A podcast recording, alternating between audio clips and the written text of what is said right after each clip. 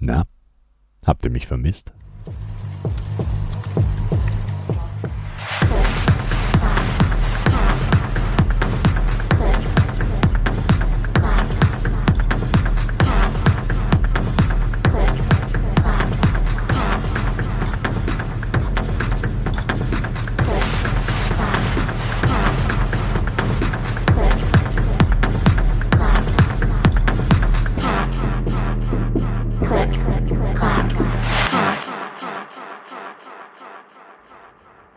Hallo zur Episode 68 des CCH. Ihr musstet eine Woche länger warten als sonst, denn hier wurde geheiratet. Und das hat etwas Zeit in Anspruch genommen, aber selbst in unserer Traurede wurden die mechanischen Hackbretter erwähnt. Ich kann mich also nicht beschweren. Ich hoffe, ihr seht mir den Delay nach. Als kleinen beziehungsweise doch etwas größeren Ersatz gab es eine Episode Herr Zensis will's wissen, in der Daniel mit mir über mechanische Keyboards gesprochen hat und es war wunderbar. Also, wenn ihr da noch nicht reingehört habt, dann solltet ihr das schleunigst tun.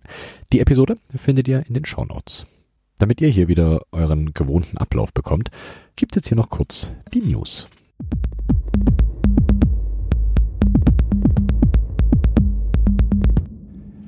Die News halten sich diesmal relativ in Grenzen.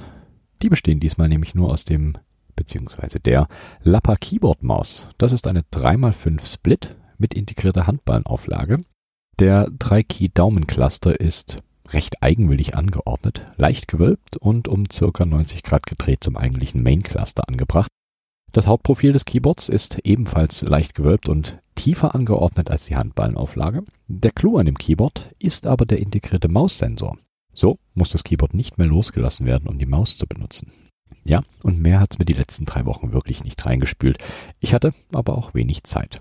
Deswegen bekommt jetzt hier die geballte Ladung Community Talks mit Quer. Viel Spaß damit.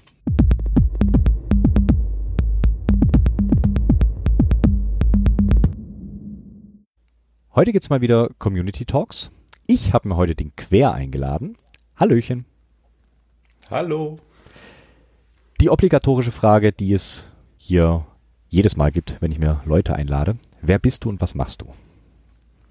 Ich bin Sebastian, besser bekannt als Quer oder lange Zeit auch Querdenker, äh, was die meisten Zuhörer sich wahrscheinlich denken können, seit ein paar Jahren ein bisschen schwer äh, vorbelastet ist. Äh, an der Stelle auch nochmal gesagt, der Spitzname existierte weit vor den paar Leuten, die meinten, damit ein bisschen Schabernack treiben zu müssen.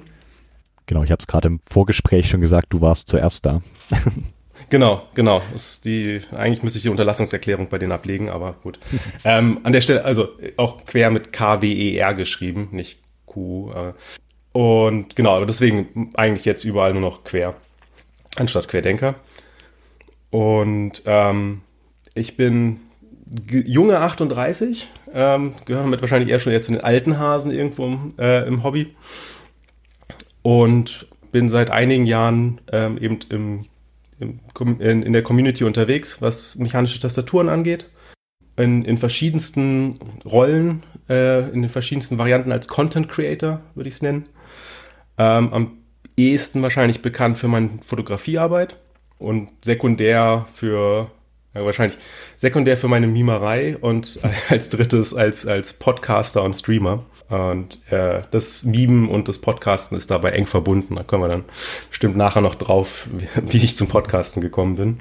Auf jeden Fall, da bin ich nämlich sehr, sehr neugierig. Genau.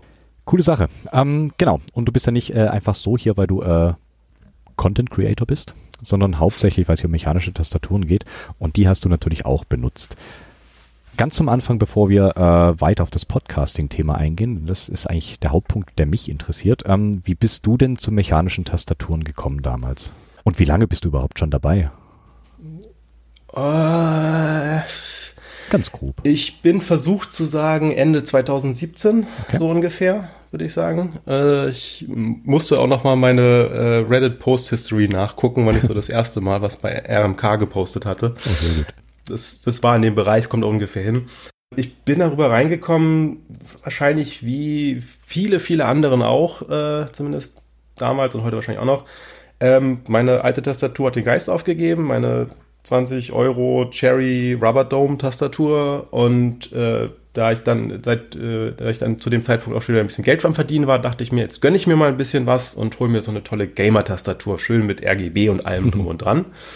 Und habe angefangen im Netz zu recherchieren und bin dann über verschiedenste Review-Seiten und irgendwie immer tiefer sozusagen abgestiegen und halt irgendwann dann tatsächlich auf Reddit und äh, dem, dem Mechanical Keyboard Reddit äh, gelandet und dann auch dem Discord beigetreten und ähm, darüber bin ich dann so peu à peu immer mehr in das Thema Custom Keyboards und Custom Mechanical Keyboards abgerutscht. Bin tatsächlich die erste mechanische Tastatur war dann eine Ducky, oh, was ist das? Ducky One, glaube ich. Also die, die TKL-Variante von Ducky. Natürlich schön mit bunt RGB und allem drum und dran. Cherry Brown Switches. Und ja, das, das war so mein, meine Einstiegsdroge in das ganze Thema. Und danach habe ich auch, danach so ein bisschen den Extremfall, die, die, zweite Tastatur war dann tatsächlich eine totale Custom-Build, wo ich mir zwar den PCB bestellt hatte, aber dann das Case quasi selbst sag mal, designt und dann beim ähm, bei einem Lasercutter habe ausschneiden lassen, so aus Acryl. Mhm. Und so ein ganz einfaches Stacked Case, quadratisch praktisch gut. Das ist äh, äh, dann, dann noch äh, mit, mit selbst angelöteten äh, RGB-Unterbeleuchtung und so einen ganzen Kram. Also äh, auf die, die, die Bild ist sehr verboten gewesen am Ende. Das war auch die erste Bild, die ich dann mit so auf Arbeit genommen habe. Was nicht eine gute Idee war, weil man vielleicht vorstellen kann, so ein Acrylic Case war mega laut, alleine schon. Und dann hatte ich noch den, die tolle Idee, äh, mir Get is Totalist da reinzusetzen. Jetzt ihm das nicht sagt, das ist so ein, ähm, eine Clicky-Switch-Variante. Ähm, die Aristoteles-Switches, die hatten einen besonderen Klickmechanismus im Endeffekt. Und dann aus denen hat es die Stems geharvestet quasi und dann eben in, in, in andere Housings gepackt, Gateron Housings, deswegen Aristoteles. Und die sind halt knalle laut und sehr high-pitched im Endeffekt. Und das in der Kombination darin in einem Großraumbüro. Ähm, sagen wir mal so, ich habe es dann nicht lange im Büro benutzt aber ja, das, das war sozusagen, ich habe die, die Extreme gleich mitgenommen im Endeffekt. Also komplettes Prebuild und dann so ein totales Custom Board und danach sind, bin ich dann so in die eher norm, normaleren Kategorien runtergekommen. Ich glaube, das nächste war dann eine Tofu-Bild ähm, und dann hat sich immer weiterentwickelt. Okay, cool. Aber dann direkt ins kalte Wasser gesprungen nach der Ducky äh, All-In direkt selber gebaut. Hast du irgendwie irgendwelche Vorerfahrungen, wenn du sagst, du hast ja dein eigenes Case aus äh, Acryl schneiden lassen quasi? Du brauchst ja dann äh, schon so ein bisschen Vorerfahrung, was wie so, so ein bisschen 3D-Design angeht. Hast du da irgendwas in die, die Richtung schon vorher gemacht? Nee, äh, überhaupt nicht. Ich oh, bin äh, jobmäßig äh, Embedded Systems Ingenieur. Okay. Äh, das heißt also das ganze Löten und Programmieren und so weiter, alles da genug Vorerfahrung. Deswegen auch sozusagen diese, die Idee mit, den, mit dem so einfach so ein paar RGB-LED-Streifen und das Keyboard äh, oder das PCB kleben und dann halt einfach die Pins anlöten und die Software ein bisschen umschreiben. Ich meine, das, das Sec äh, Case, im Endeffekt ist das alles im 2D-Design. Ich glaube, ich habe sogar damals irgendwie in, in, in, weiß nicht, in GIMP oder sowas designt halt ein oder, nee, oh. nee, stimmt nicht. Äh, okay. Äh, Inkscape müsste es gewesen sein, okay. weil es Vektorgrafik halt einfach ist, aber halt sozusagen Maße und dann halt muss man eigentlich ja nur ein, ein Bottom Layer und dann die anderen Sachen waren da immer die gleichen Sachen mehrmals ausgeschnitten mit einmal irgendwo ein Cutout für den, ähm, äh, fürs, für den USB-Mini-Anschluss. Da gab es ja noch kein USB-C. Oder wurde damit zumindest nicht verwendet, weil es zu teuer dafür gewesen wäre. Und den, den, den Cutout habe ich natürlich vers versaut im Endeffekt und musste den dann noch äh, nach, nach ausschneiden, so irgendwie. Ähm, das war, sah ein bisschen verboten aus alles nachher, aber es war halt wirklich Custom in dem Sinne. Ja, und das war so das, das erste eigene selbstgebaute Keyboard. Und ich glaube, das ist immer so ein, so ein kleiner Meilenstein, bevor man dann äh, tiefer in dieses Loch reinfällt. Auf alle Fälle. Auf alle Fälle. Cool. Und dann ging es weiter. Dann hast du wahrscheinlich Blut geleckt, denke ich mal. Und dann äh, haben sich die Keyboards gesammelt. äh, ja, schneller als einem eigentlich irgendwie lieb sein kann. ähm, äh, zum, zum, also zum Glück muss man sagen, ich weiß, also für jemanden, der jetzt relativ neu erst in der Szene ist und das vielleicht nur, also sich nicht so richtig vorstellen kann, aber damals, ja, äh, war, war die Szene halt so klein, es gab nicht groß irgendwelche Anbieter oder so, also es gab nicht Sachen, die groß in Stock waren oder sowas. Alles wurde irgendwie, so PCBs waren über Monate ausverkauft, ja, also so die Standard 60 Prozent PCBs oder sowas dann halt. Und ähm, sowas, auch so diese, die, die, die, der eine große Anbieter, den es halt gab, war dann KB Defense, gibt's ja heute auch immer noch. Aber das war damals sozusagen eigentlich fast die einzige Seite, so wo man als Europäer noch was vernünftig bekommen konnte. Plus die, Kore äh, die koreanischen Seiten, äh, den Namen komme ich gerade nicht drauf. Okay. Ähm, sind inzwischen aber auch leider längst pleite gegangen. Oh. Oder haben den Betrieb eingestellt, sagen wir es mal so. Äh, deswegen konnte es nicht so wie heutzutage, dass dann irgendwie gefühlt jeden, jede Woche ein neues, äh, eine neue Runde von irgendeinem Keyboard angekündigt wird oder ein neuer Group Buy angekündigt wird oder sowas, wie in den letzten Jahren, sondern das war dann alles sehr moderat irgendwie. Da waren ein paar Keyboards pro Jahr oder sowas. Also da konnte man nicht so, so schnell, sage ich mal, neues Zeug ansammeln, wie es vielleicht jetzt heutzutage auch möglich wäre. Und äh, dadurch hat es auch alles immer so ein bisschen, musste sehr viel Geduld mitbringen. Ja? Ähm, das, da war so ein Goodbye hat dann eben auch schon mal ein Jahr oder zwei Jahre oder manchen auch sogar länger gedauert, bis die dann irgendwie wirklich im Fulfillment waren oder bis man das Board da hatte. Ähm, und ja, aber trotzdem, das hat mich nicht davon abgehalten, die Sammlungen konsequent auszubauen, auf alle Fälle. Sehr cool. Ähm, nun ist es ja heute meistens so, die meisten PCBs sind ja Open Source und werden ja, also die ganzen Files für die PCBs kriegst du ja meistens auf GitHub ja, frei verfügbar, sage ich mal. Mhm. Ähm, so, dass du es dir zumindest privat wenigstens äh, nachbauen könntest. Jetzt bist du, glaube ich, trotzdem ein kleines bisschen länger in dem ganzen Ding drin als ich. War das früher auch gang und gäbe? Gott, das klingt, als würden zwei alte Männer reden vom Krieg, oder? klingt so ein bisschen. War ja, das früher auch ja, so, dass das Open Source war? nee. Hm. Äh, ja, ja, ja. Also, okay. ähm, nicht, nicht in dem Umfang. Und vor allem war auch halt dieses, die Möglichkeiten, die man hatte, mal einfach so online PCBs zu bestellen, so wie es jetzt halt eben Klar, mit den verschiedenen Anbietern ist, mhm.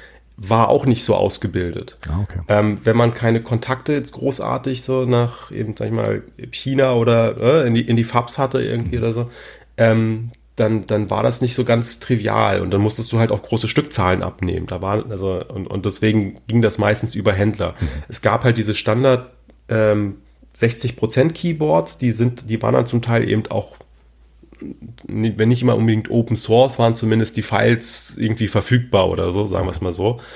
Ähm, aber das, die eigentliche, das, das eigentliche Bestellen und, und sowas musste dann immer wenigstens in so eine Mini-Group bei erfolgen, weil man halt bestimmte Mindeststückzahlen abnehmen musste.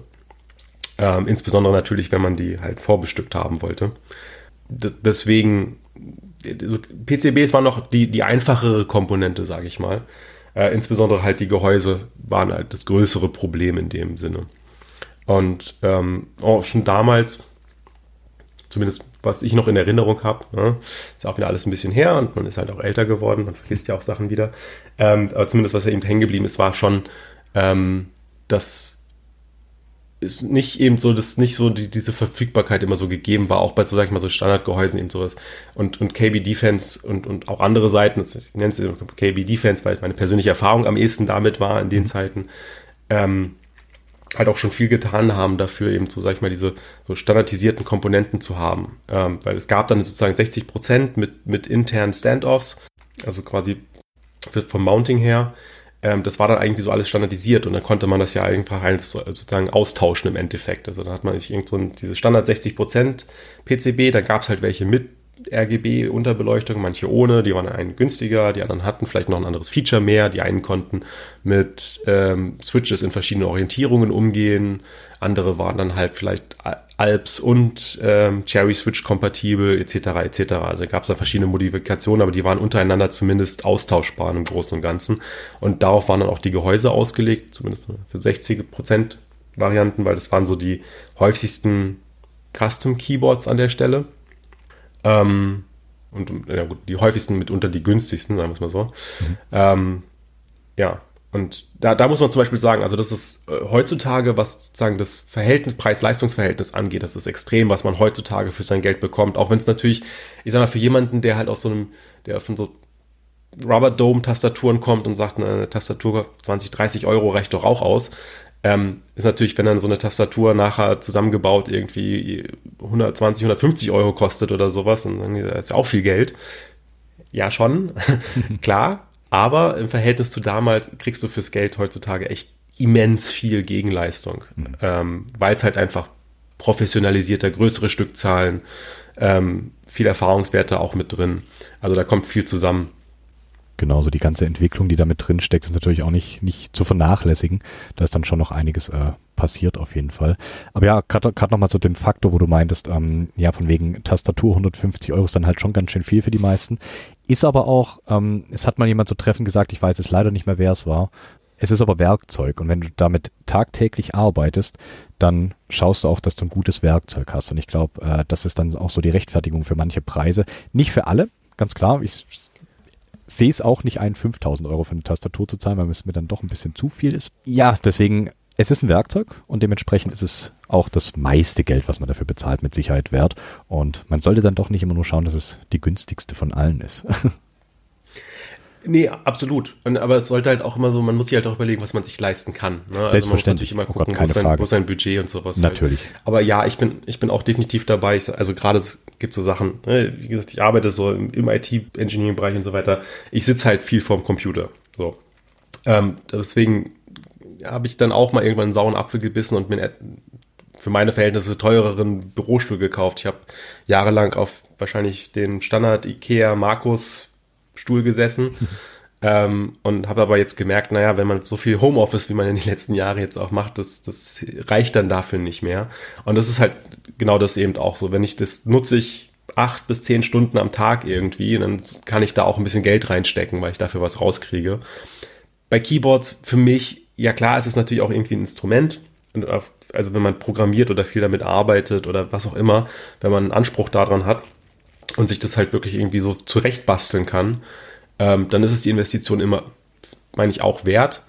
Ähm, man muss aber auch dazu sagen, dass es auch gerade bei Keyboards viel auch irgendwie so mit Ästhetik und, und persönlichem Ausdruck und sowas zu tun hat. Ne? Das ist nicht nur unbedingt, also ich will nicht nur mit eine Tastatur haben, die, mit, auf der ich gern rumtippe und so weiter, sondern die halt auch vielleicht schick aussieht, wo ich mich auch irgendwie mit persönlich ausgedrückt fühle oder so. Ne? Ich meine, es ist halt doch einiges von dem Hobby ist irgendwie doch auch so diese visuelle Komponente von dem Ganzen. Das stimmt natürlich. Ähm, und also das ist halt, ne, wenn das so von der von der Motivation her ist es halt auch immer so eine Frage, wenn man jetzt ins, in das, äh, sich mit dem Hobby auseinandersetzt oder mit der mechanischen Tastatur auseinandersetzt, ich würde jetzt gerne eine haben und halt sagt, ich sitze halt so viel davor und ich hätte halt gern was, was ich, ich, ich komme mit den normalen Tastaturen nicht klar, die sind mir zu schwergängig oder ich, ich habe bestimmte Ansprüche fürs Layout oder ich würde gern das und das machen können und so weiter. Und dann damit rangeht, ist halt was anderes, als wenn man, ins Hobby reingeht und sagt, so ja, irgendwie ist jetzt, alle haben mechanische Tastaturen und ich sehe davon so viel auf Instagram und TikTok und so weiter und ich will sowas jetzt auch haben irgendwie.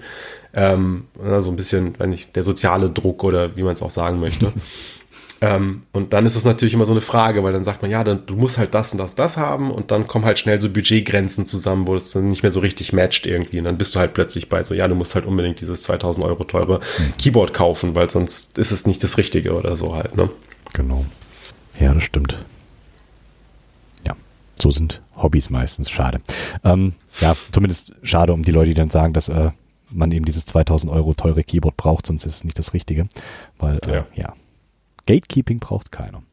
Du sagtest vorhin, ähm, Custom Keyboard, also wirklich richtig Custom Keyboard und hattest auch deine, man sagt ja so schön Franken-Switches da drin verbaut. Wie kommt man da drauf bei seinem, ja eigentlich ersten richtigen Bild, weil die Ducky ist ja, äh, ist ein Stock-Keyboard, das kaufst du ja und hast ja. alles dabei. Ähm, bei deinem ersten, ersten richtigen Custom-Bild gleich direkt auch anzufangen, äh, Switches zu modden. Wie kommt man da drauf? Wo, wo, woher kam der Input? Ah, das ist eine gute Frage. Ähm, ich, wahrscheinlich so ein bisschen daraus, weil ich halt wirklich wissen wollte, was, was denn damit möglich ist. Also, wenn ich jetzt sozusagen, ne, ich habe, okay, ich habe jetzt so ein, so ein Standard-Keyboard ähm, mit, mit so, okay, Cherry Browns und so weiter und das ist halt besser als ein Rubber Dome und so, das ist schon ziemlich cool. Aber was, was ist denn da noch möglich? Was kann man da noch, noch anders machen irgendwie? Und ähm, wahrscheinlich bin ich halt durch, durch einen der Threads oder auf einen der Discords, also irgendwie in Diskussion oder sowas, ist halt wahrscheinlich das Thema mal aufgekommen. Und ich glaube, zu dem Zeitpunkt gab es dann auch gerade ähm, Ich glaube, ursprünglich hatte ich nämlich auch geplant, das Keyboard eigentlich mit Gateron Greens zu bauen, glaube ich. Dass die dann nachher sozusagen die, die Spender-Switches waren. Und dann hatte ich irgendwie halt von den, von den Aristoteles Switches gelernt und irgendwie das hat mich interessiert, weil zu dem Zeitpunkt wollte ich halt irgendwie ein Clicky-Board haben und ich, das klang, das war irgendwie cool. Und dann gab es da gerade irgendwie die Möglichkeit, ähm, ich glaube, ein, ein Händler irgendwie aus UK oder sowas hatte gerade noch eine Badge da, die waren halt relativ günstig noch zu bekommen. Ähm, und dann habe ich halt sozusagen gedacht, dann nutze ich jetzt die Gelegenheit, weil ich sowieso noch auf andere Komponenten am Warten war. Ja, wie gesagt, viel Warten involviert. Und dann dachte ich, dann probiere ich das mal aus. Ah, okay. Spannend, weil so auf dieses Thema wirklich Switch-Modding und ähm, so dieses, dieses äh, selber Konstruieren, sage ich mal, von Switches kam bei mir persönlich zumindest viel, viel später als überhaupt auf. Also ich habe auch so, gut, der Standard-Einstieg Cherry-Switches, ganz klar, die sind verfügbar. Waren sie damals zumindest relativ äh, einfach und auch ja, günstig im Prinzip erst dann bin ich so ganz, ganz langsam in dieses Switch-Thema reingeglitten quasi. Und so dieses ganze Switch-Modding kam bei mir dann relativ, relativ spät erst auf. Deswegen war ich gerade so ein bisschen verwundert, dass du gleich beim zweiten oder beim ersten richtigen Bild dann direkt auch an die Switches rangehst. Finde ich ja, spannend. Aber so sind halt ja die verschiedenen Einstiegsgeschichten. Ist schon sehr interessant. Ja, ich, glaube, das, man muss auch dazu sagen, zu, den, zu dem damaligen Zeitpunkt, das, das, war das halt alles auch noch so wilder Westen irgendwie, ne? Das war sehr viel Experimentelles dabei. Da, also es gab noch nicht so viel Auswahl an, an Teilen im Endeffekt. Ne? Es gab halt also die, die Vintage-Sachen oder halt Cherry oder halt Gatoron als Knockoff Cherry in dem Sinne sozusagen. Mhm.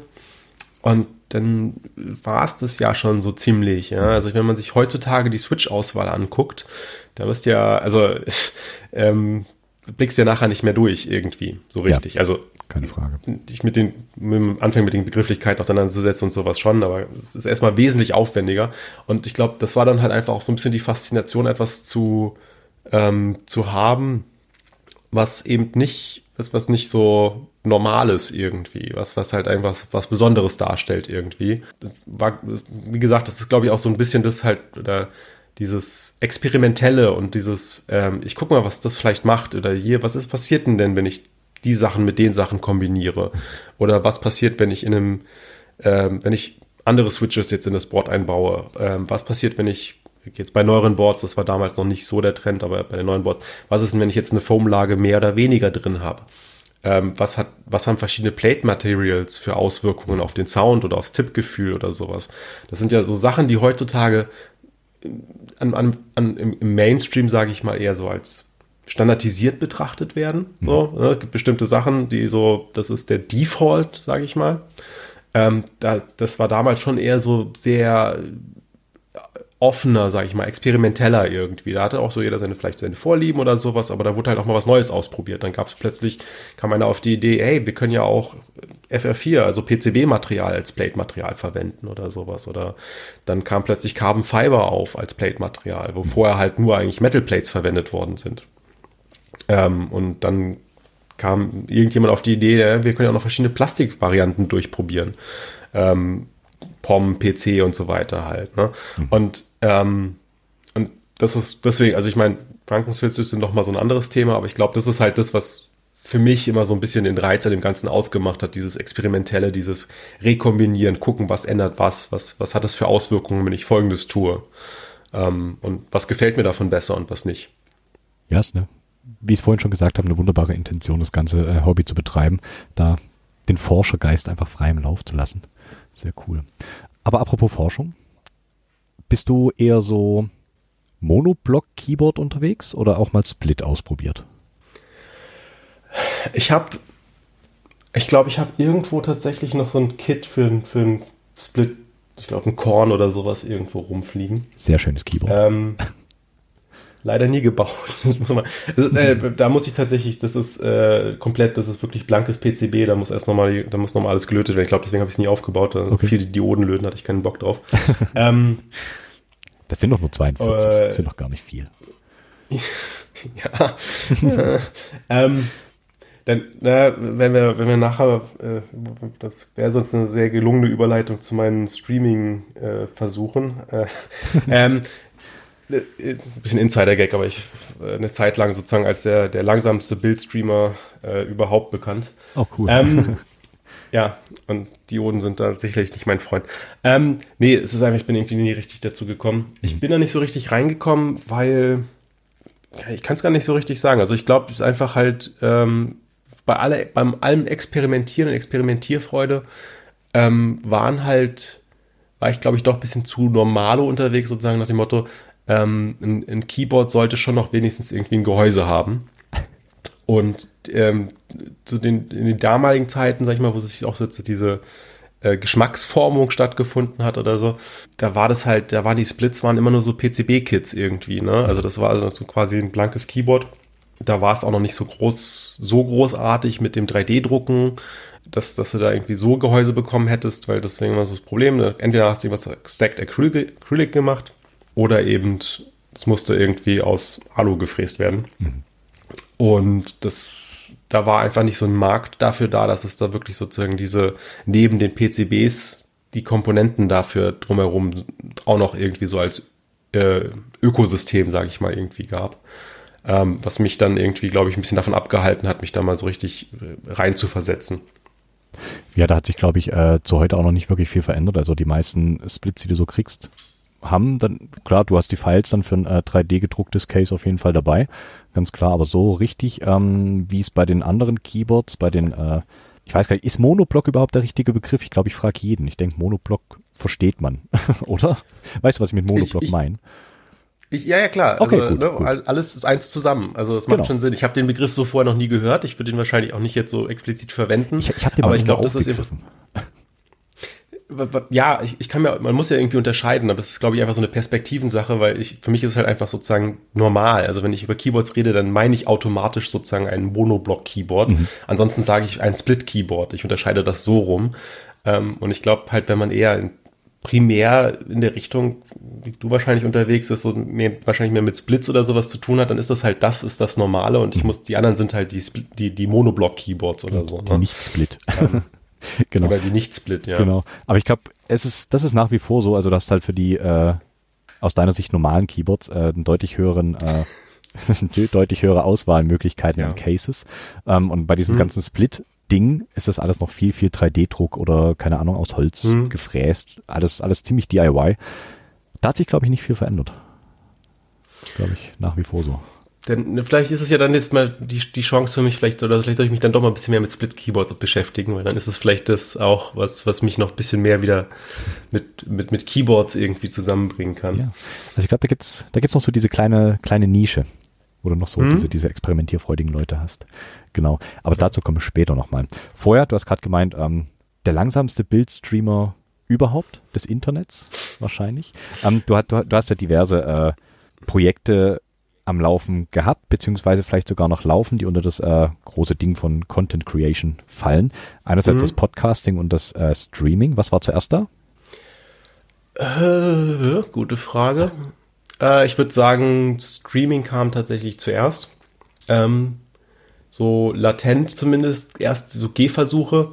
Ähm, dann muss man vielleicht ein ähm, bisschen zu der, zu der auch wieder zurückgehen, so 2017, 2018. Ähm, Keyboards waren noch kein so großes Thema. Wie gesagt, es gab halt die, das, den einen Subreddit, es gab den einen Discord-Server. Äh, Discord war selbst auch noch nicht so groß zu dem Zeitpunkt, war auch noch ein bisschen mehr Nische, als es heutzutage ist.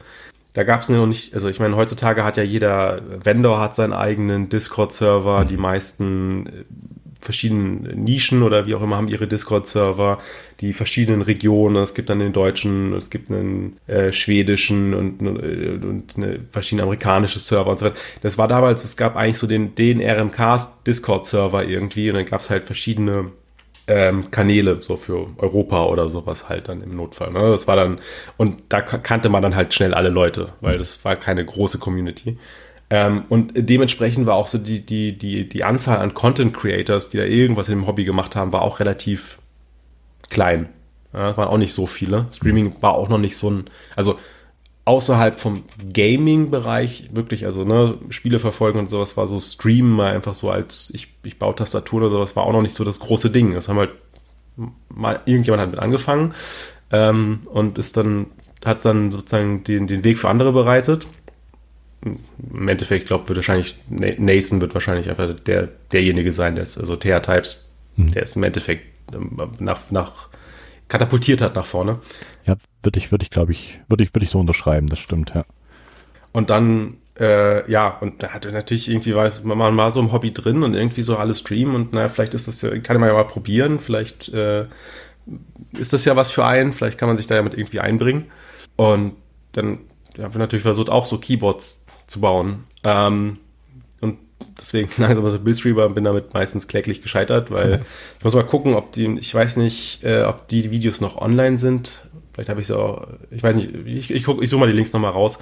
Ähm, aber meistens bei meinen Builds ist immer irgendwas schief gegangen. Ähm, mhm. Und also es, zum Beispiel, es gibt so eine, so eine PC-Singer-Bild, wo ich, ich weiß nicht, die hat nachher, glaube ich, vier oder fünf Stunden gedauert oder sowas.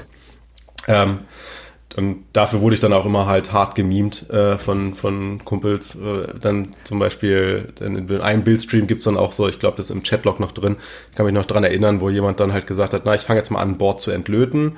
Äh, ich, okay, ich bin mit dem Löten fertig, ich löte jetzt die neuen Switches ein. Okay, ich habe fertig gebaut. Wie sieht's bei dir aus? Und ich war immer noch nicht mit meinem mit einem einfachen Bild sozusagen fertig. Ja, also jemand anderen hat es quasi ein, ein, ein Keyboard desoldert, resoldert und wieder zusammengebaut in der Zeit, in der ich es nicht mal geschafft hatte, glaube ich, die irgendwie ein paar Switches anzulöten okay. oder so. Ähm, deswegen, ja, es, äh, ich, ich sag mal so, es hat sich herausgestellt, also ähm, das, die es war sicherlich als Zuschauer sehr, sehr interessant, das zu, äh, dazu zu schauen und humorig, äh, aber für mich hat es einfach nicht so viel Spaß gemacht, okay. ehrlich gesagt. Äh, deswegen ist es, das war dann so der Teil, der sich bei mir dann relativ schnell erledigt hatte. Mhm. Das heißt, das heißt, du machst in die Richtung auch gar nichts mehr.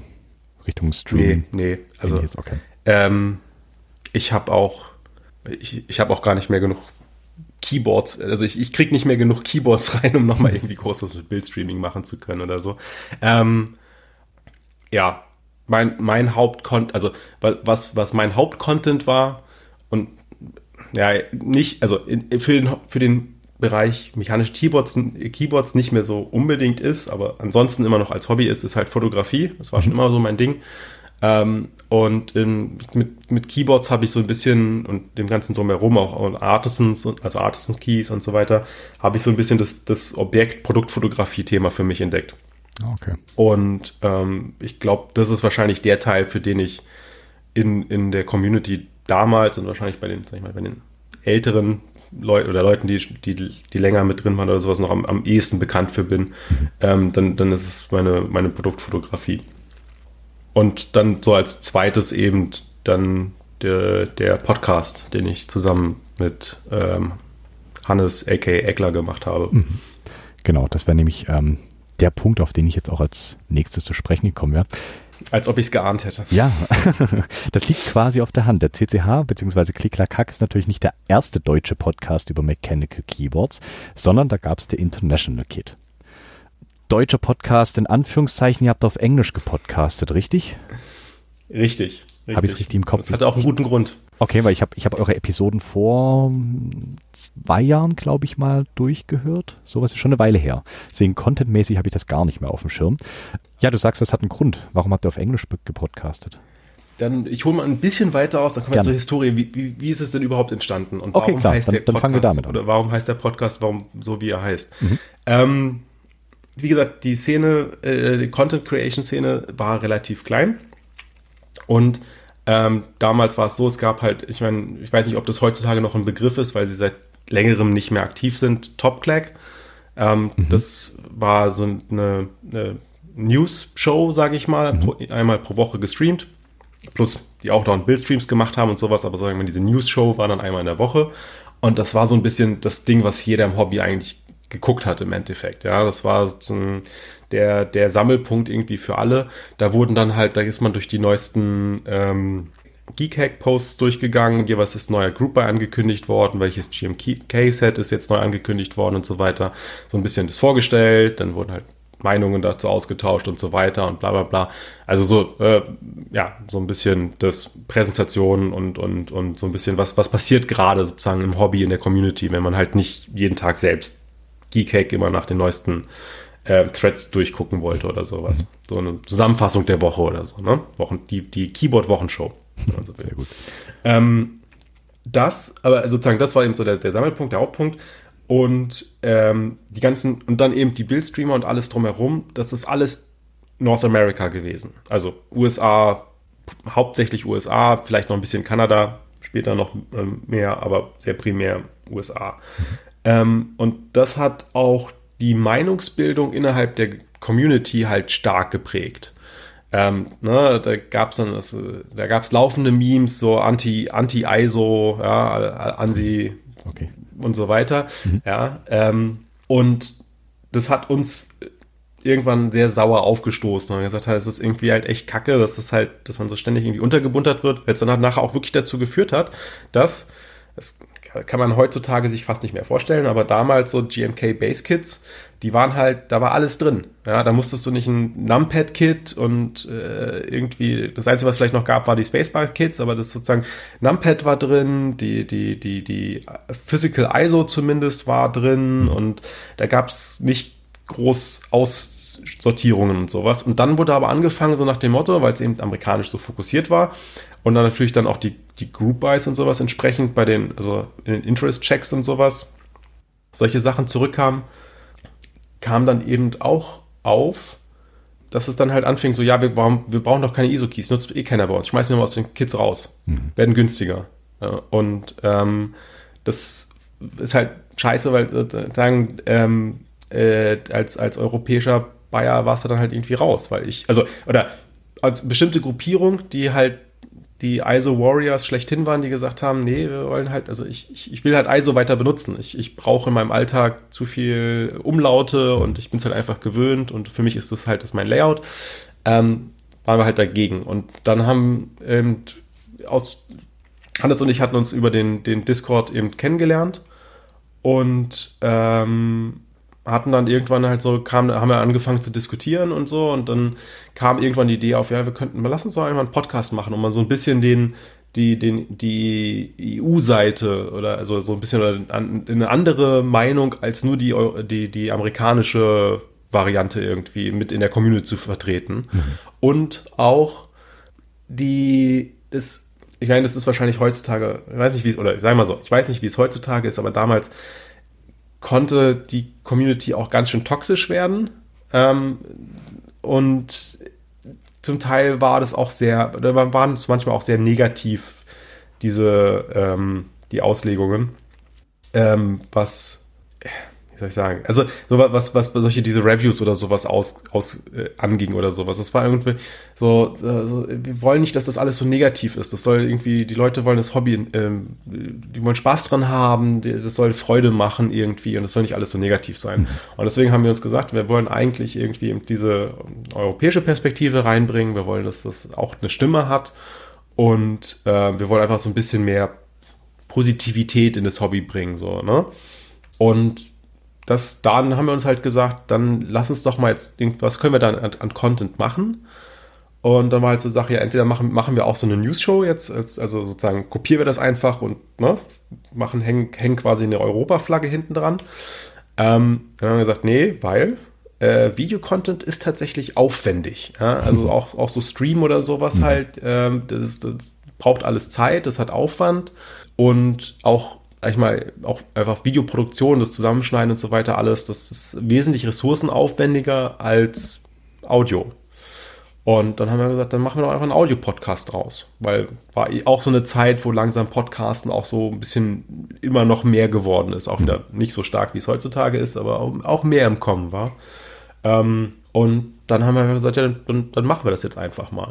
Und der Name halt International Kit ist, kommt quasi genau daher, weil halt eben bei den ganzen Keysets International Kits seltenst dabei waren. Wenn sie überhaupt in den, in den Interest-Check geschafft haben, sind sie meistens spätestens mit Interest-Check rausgeflogen, weil es hieß, kauft nachher eh keiner. Und deswegen war das für uns offensichtlich, dass wir uns einfach die International Kit nennen. Ähm, ja, als Logo gab es auch keine andere Wahl als den ISO Enter Key. Mhm. Und damit war das ganze Paket eigentlich sozusagen fertig geschnürt. Ja, cool. Schick. Bevor ich den Podcast hier gestartet habe, hatte ich ähm, diese Überlegung, mechanische Keyboards, das sind ein unfassbar visuelles Thema und Hobby. Hattet ihr diesen einen, also bei mir hat sich das angefühlt wie ein Stolperstein im, im Vornherein. wo ich mir dachte so, hm, okay, so ein unfassbar visuelles Thema und das im reinen Audioformat. Hattet ihr das als Überlegung auch? Beziehungsweise kam das auf die Idee, dass es eventuell vielleicht doch ein bisschen, bisschen, weiß ich, vielleicht schwierig oder einfach nur hakelig werden könnte? Ähm, nicht direkt. Okay. Ähm, ist es uns dann nachher auch klar geworden, nach ein, ein paar Episoden, ähm, weil wir an, es gibt auch einige Episoden, wo wir halt über visuelle Dinge diskutieren, mhm. wie Color Matching von Keysets, äh, Render versus Reality und sowas, was halt ohne Bilder echt schwierig ist, mhm. rüberzubringen. Definitiv. Ich meine, das ist eine, auf der anderen Seite ist es eine interessante Herausforderung, ähm, das zu verarbeiten ähm, und, und versuch, versucht zu machen, das richtig rüberzubringen. Mhm. Auf der anderen Seite war es aber auch eben weil wir haben ja auch, also so vom, vom Mix her, wir hatten ja so Folgen, wo wir eben auch so ein bisschen über, einfach über Sachen geredet haben, auch so ein bisschen dieses quasi diese Woche im News und so. Ähm, aber weniger jetzt uns auf die Group Buys konzentriert oder sowas, sondern eher immer so allgemein Community News und so. Mhm. Ähm, und, und Interviews. Und ich, und ich glaube immer so diese Interviews äh, mit, mit Leuten aus der Community, so was wir jetzt hier quasi gerade machen, ähm, das, da brauchen wir ja nichts Visuelles unbedingt für. Das stimmt. Und das war, glaube ich, auch immer so der interessanteste Content. Das hat uns auch immer mehr interessiert, im Endeffekt, glaube ich, als sozusagen dieses, ähm, ja, nicht zusammenfassen und oder die Community News oder sowas halt. Ähm, weil das wurde dann auch irgendwie schwierig, da immer den, den irgendwie neuen Content zu finden. Insbesondere, wenn man sich nicht um das neueste Drama kümmern wollte. Ja, weil mhm. das war mal so das Ding. Dann wurde immer irgendein Drama gerade durch die äh, Foren, Discords oder eben auch die Top Click Show oder sowas getrieben, ne? Irgendwie, ähm, welcher, weiß ich nicht, äh, dann wird der eine, der eine Designer das von einem Keyboard beschuldigt einem anderen, dass es da irgendwas geklaut worden ist an Designs und weiß ich nicht was und das und bla. Ähm, und ja, äh, solche Sachen, das wollten wir halt einfach alles nicht verarbeiten irgendwie. Und dann wurde es aber tatsächlich schwierig, wenn man so diese visuellen Komponenten rausnimmt, noch so richtig Content, langfristigen Content irgendwie zu finden. Mhm. Ja, ist, ist es in der Tat, das ist richtig. Aber auch interessant, dass es, äh, gut, ich meine, die, die, die Frage liegt auf der Hand, ganz klar. Ich meine, das ist einfach ein visuelles Thema. Ganz klar, das in reinem Audioformat zu machen, ist, ist eine Herausforderung. Aber lustig, dass ihr das auch so gesehen habt, das Ganze als Herausforderung anzunehmen. Weil ähnlich war es bei mir dann auch. Ja, verrückt. Ähm, insgesamt gibt's, glaube ich, zwölf Episoden von der International Kit, wenn ich es richtig im Kopf habe. Ja, sagen wir mal elf Episoden. Die, die zwölfte ist eigentlich nur so ein, war so ein, so ein Ding, wo wir nach einem, glaube ich, nach einem halben Jahr Pause oder sowas halt mal gesagt haben, aber wir bringen jetzt nochmal eine Folge raus, weil wir eigentlich gesagt hatten, wir arbeiten jetzt gerade im Hintergrund an neuen Plänen und mhm. äh, wir, wir posten halt gerade das, deswegen und deswegen nichts und so. Die ist ja auch, glaube ich, nur 15 Minuten oder sowas und die mhm. anderen sind meistens eigentlich immer eher so eine, irgendwas, 45 bis Stunde oder sowas okay. irgendwie. Die Interviews können länger dauern natürlich. Okay. Und dann hat das Ganze ja leider aufgehört. Ähm, ja. Gerade aus dem Grund, dass euch äh, diese, diese Visualität so ein bisschen irgendwie so beingestellt hat oder ähm, einfach Lust auf andere Projekte gehabt oder ähnliches? Oder warum habt ihr aufgehört? Ähm, äh, äh, Kombination aus zwei Sachen würde ich sagen, hauptsächlich. Und zwar einerseits eben Inhalt ja, aber weniger unbedingt das Visuelle, als mehr, dass wir so ein bisschen eine, wie soll ich sagen, eine Sinnkrise hatten. Okay. Im Sinne von, was, was wollen wir, was, was macht uns besonders? Wo, wo wollen wir uns absetzen? Was irgendwie, wir wollen, wir wollen was anderes machen. Wir wollen eben nicht nur dieses jetzt irgendwie andere Sachen zusammenfassen oder irgendwie so, wir, wir wollen irgendwie mehr so, weiß nicht, Longform-Content oder irgendwas, also mehr, mehr Hintergrundarbeit irgendwie machen oder mhm. sowas. Also was halt aber mehr Vorarbeit benötigt, was mehr, mehr Aufwand irgendwie hat, sage ich mal. Ähm, und das, da hatten wir auch eben Pläne zu. Und dann ist es aber halt einfach so gekommen, wie es halt meistens kommt. Äh, bei uns beiden ist dann einfach die, die Zeit dafür weniger und weniger geworden. Ähm, jeweils einen neuen Job angefangen, ähm, mehr Arbeitslast bekommen, ähm, im privaten Umfeld irgendwie auch noch mehr zu tun gehabt und so, wodurch dann die Zeit einfach für solche, für die ganzen Vorarbeiten und sowas halt einfach nicht mehr da war und wir dann halt auch irgendwie so, ja, dann ist es irgendwann, sag ich mal, so ein bisschen still ausgelaufen im mhm. Endeffekt. Okay. Ähm, ja. Ist irgendwie, ist schade halt, ja, aber es ist halt so, ich weiß nicht, immer noch, wir haben es versucht, wir haben ein bisschen was gemacht und ja, in, inzwischen, sag ich mal, gibt es ja äh, so, so wie jetzt hier oder sowas, es gibt ja inzwischen halt auch äh, sozusagen unser Ziel ist erreicht worden. Es gibt jetzt wesentlich mehr Stimmen in, in der Community, die halt eben auch äh, die, anderen Perspektiven vertreten können. Also von daher würde ich sagen, ähm, es ist zumindest das ist erreicht worden irgendwie. Hast du mich gerade indirekt Trittbrettfahrer genannt, oder? Nein, ich würde es einfach, ich habe den Staffelstabübergabe an dich gemacht. Okay, okay. ich, ich, muss ehrlich sagen, ich habe den hier ähm, gegründet und ich glaube so nach der ersten, äh, nee, nicht nach der ersten, nach den, nach drei, vier Episoden habe ich da mal noch so ein bisschen rumgeschaut und habe euch dann erst entdeckt. Also ich, ich würde ich würd, ich würd ja gerne sagen, war die Initialzündung, aber war es gar nicht ganz, war so ein kleines, so ein kleines bisschen Parallelstart, würde ich sagen. aber, nee, ihr, aber ihr wart die Pioniere. Es war jetzt mit Augenzwinkern gemeint. Also, alles, alles, alles ne, gut. aber, alles gut. Es, aber klar. Genau. Nee, ja, also ich finde es auch nach wie vor spannend, das Ganze in diesem Audioformat zu machen. Das, ähm, die Herausforderung ist da eben schon schön, aber halt echt, wie du sagst, ist eine ganze Menge Vorarbeit, die man da leisten muss. Gerade wenn es dann nicht nur Interviews sind, sage ich mal, beziehungsweise die ganzen Community-Geschichten. Es ist ein Haufen Aufwand. Ich kann es voll nachvollziehen man steckt eine ganze Menge Arbeit rein und wenn man dafür keine Freizeit hat, dann wird das auch schwer äh, weiterzuführen im Prinzip. Und ich finde es dann trotzdem auch äh, vollkommen okay, zu sagen, gut, okay, das passt jetzt einfach so zeitlich überhaupt nicht mehr und ähm, irgendwie haben uns dann formatmäßig was anderes drunter vorgestellt oder beziehungsweise wollten was anderes machen. Von daher, ich finde das vollkommen legitim für einen Abschluss für ein Projekt. Weil ich denke mal, es ist wahrscheinlich abgeschlossen, der International Kit. Ich denke mal, ihr fangt nicht wieder an, oder? Wird es ein nee, Revival geben? Das wird eher nicht passieren, also weil wir beide, also Hannes ist eigentlich sagen wir, komplett aus dem Hobbybereich sozusagen raus, also was Keyboards und sowas angeht, der hat sein äh, Top-Reboard, ist damit super zufrieden und wird, glaube ich, nie wieder ein anderes Board anfassen. Oh wow, das sagen viele. Ist das ist das, das äh, sagenumwobene Endgame? Äh, ich glaube nicht wirklich, aber sozusagen einfach das erfüllt alle seine Anforderungen, die er gern braucht. Er muss da viel nicht dran, irgendwie nicht dran rummachen und sowas und ist halt auch zum Beispiel, es ist wireless, es funktioniert mit seinem Mac ohne Probleme. Ähm, er hat ein HHKB, eine von den neueren Varianten, ich weiß jetzt nicht mehr welches, mhm. und ist damit aber einfach super zufrieden und ähm, ich glaube, weniger was mit dem Famed Endgame zu tun, aber dass er einfach was gefunden hat, mit dem er zufrieden ist, mit dem er nicht viel rumfummeln muss, was funktioniert. Ähm, und was auch äh, arbeitskompatibel ist. Ja, und natürlich, weil es äh, schön Plastik ist, es schön leicht, man kann es in den Rucksack schmeißen und zwischen Homeoffice und äh, Arbeitsplatz damit pendeln. Das, das kann ich sehr gut nachvollziehen als jemand, der mit einem, der mal eine ganze Weile lang fast täglich mit einem äh, was war das, was wird das gewesen sein? Zwei bis drei Kilo Keyboard von, okay. von Arbeit und nach Hause irgendwie. Okay. Ähm, ist, ja, leichte Plastik-Keyboards sind echt toll als Arbeitskeyboards. oh, das ist, das ist sportlich. Ähm, aber das heißt, ihr steht noch ja. in Kontakt und äh, habt euch da nicht, nicht Wir sind verloren. Immer noch befreundet, also Ach, das ist nur halt sozusagen, dass der Hobbyteil ist, also sozusagen raus.